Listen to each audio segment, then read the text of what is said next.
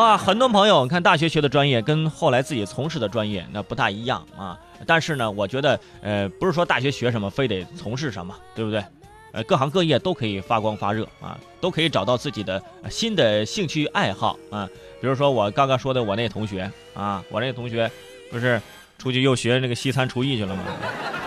啊，回来之后他想当一主厨，这个事儿呢不是我说他啊，他平常做饭啊做好了我们都得点外卖，他当主厨那那餐厅迟早倒闭。嗯，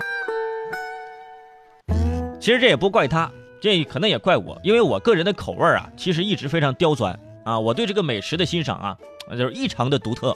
我认为其实做菜做饭很简单，就是把众多调料啊在锅里一放啊，搅拌一下，哎，这出锅了。哎，我估计很多不会做菜的人都是我这么想的啊！你那不是做菜，那是在拌饲料，知道吗？山猪尾生，我承认啊，我不会做饭，我也不会做菜啊。哎，但是呢，呃，我也有几点奇招，就是实在没办法的时候自己做，哎，也是可以的。那就是啊，有老干妈在手，天下我有啊！我以前最喜欢的两个人啊，一个是王守义，一个就是陶华碧啊。这俩人啊，汇在一块儿，这饭就就不难吃。感觉只要有这两样调料，啊，就是什么东西都可以往嘴里送。但是难吃不难吃先不说，我们得看能吃不能吃啊。这次我要说的事儿就跟这调料有关。根据报道，在天津市静海区独流镇的一些普通民宅里头，每天生产着大量的假冒名牌的调料，比如说雀巢、太太乐、呃王守义、家乐。海天、李锦记等市场知名的品牌几乎无一幸免。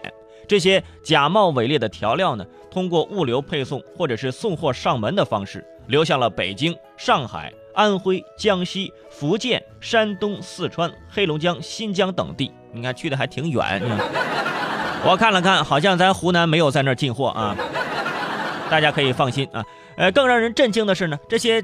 假的调料的这些样品呢，外包装和真的那一模一样。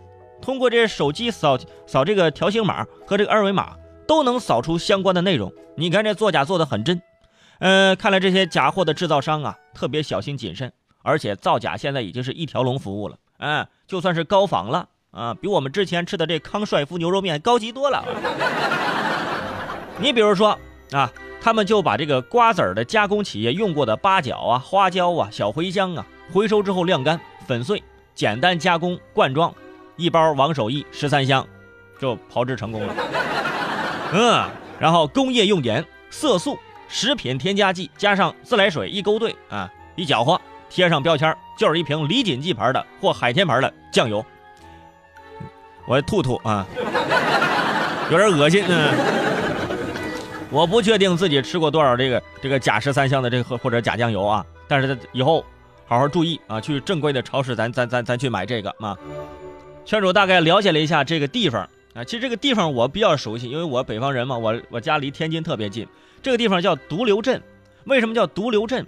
就是说这个地方啊，地处九河的下游啊，有北方呢，华北那边有个九河啊，就是九条河，在这个地方呢汇成了一条河。啊，什么子牙河、大清河呀，什么南运河等等，在此汇成了一条河，就成了一流。所以说，孤独的流淌着，所以叫独流镇。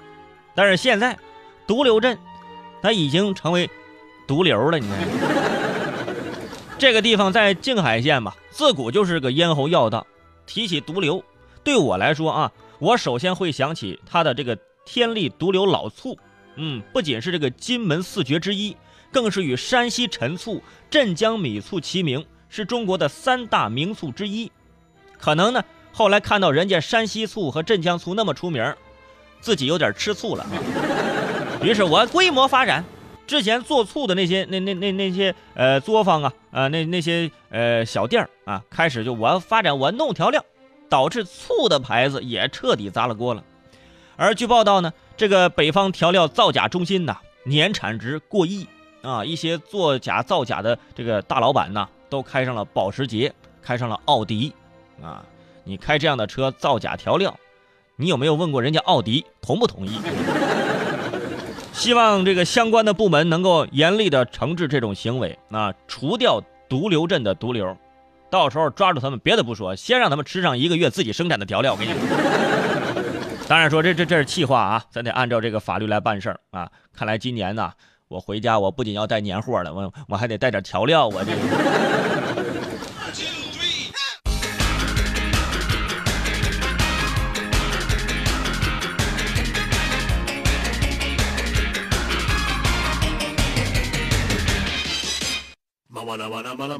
听都听完了，不打赏个一块两块的，你好意思吗？